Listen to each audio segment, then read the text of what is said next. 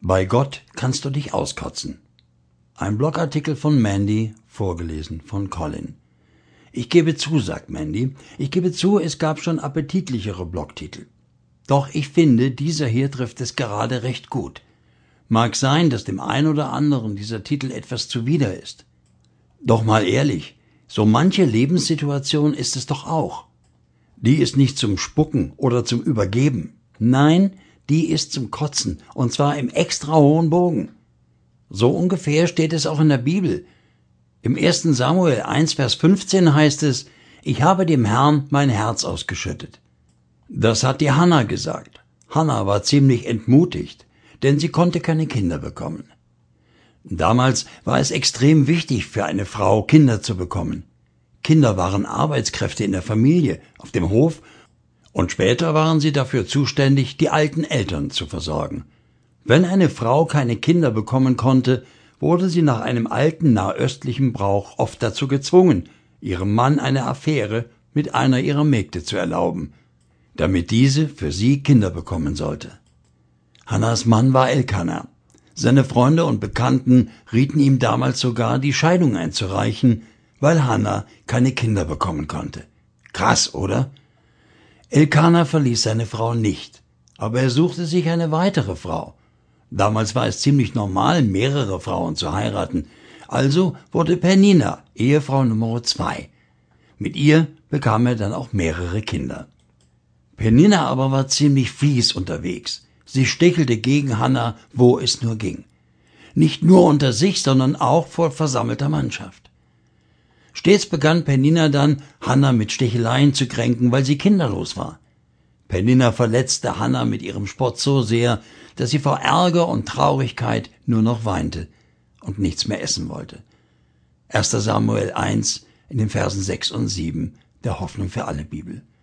Das war für Hannah natürlich eine furchtbare Tortur, wie man sich gut vorstellen kann. Sie wurde richtig krank und eines Tages, da kotzte sie sich bei Gott einmal so richtig aus. Ja, ich glaube, das kann man wirklich sagen. Lies mal selbst in deiner Bibel, ab 1. Samuel 1, dem Vers 9. Ich habe dem Herrn mein Herz ausgeschüttet. So steht es im Vers 15. Sich auskotzen ist umgangssprachlich und bedeutet so viel wie zum Beispiel sich mal allen Mist und alle Probleme von der Seele zu reden. Hannah hat nicht erst nach tollen Formulierungen gesucht oder nach irgendwelchen Gebetsfloskeln, sondern ehrlich und authentisch erstmal alles rausgelassen, was sich so angestaut hatte.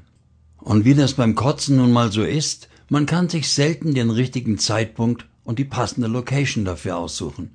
Wenn's kommt, dann kommt's. Ähnlich bei Hannah. Denn die kotzte sich eben mal vorm Heiligtum des Herrn aus.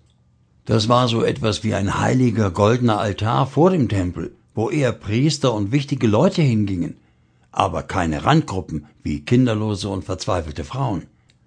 Ich habe heute die Bude gewischt, sagt Mandy, die Bude gewischt und das Treppenhaus und dann das Putzwasser aus dem Eimer ins Klo geschüttet. Oh, du möchtest wirklich nicht wissen, was das für einen fetten Bodensatz gab. Ich glaube, ähnlich ist das manchmal, wenn wir mit Gott sprechen. Wir reden mit ihm über dies und das, achten aber penibel darauf, dass der Bodensatz zurückbleibt, der eklige Schmodder, die dunkelsten Stellen im Leben. Ist das so oder habe ich recht? fragt Mandy. Ich bin für regelmäßiges Auskotzen, ja? Kipp Gott all deine Probleme, deine komischen Gedanken, deine dunkelsten Momente, kipp sie ihm vor die Füße. Übrigens, wer Gott ganz ehrlich sein Herz ausschüttet, der hat auch noch keine eigenen Antworten parat. Wie oft habe ich schon gebetet und Gott mein Problem geschildert, aber im Hinterkopf schon den Lösungsvorschlag zusammengeschustert?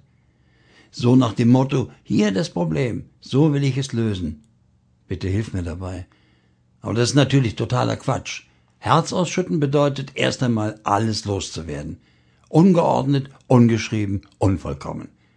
John Bunyan, der englische Pastor und Autor, sagte einmal, in den besten Gebeten sind oft mehr Seufzer als Worte. Wie wahr, wie wahr.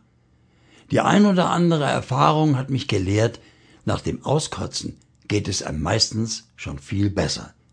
In diesem Sinne sei gesegnet, deine Mandy. Danke, Mandy.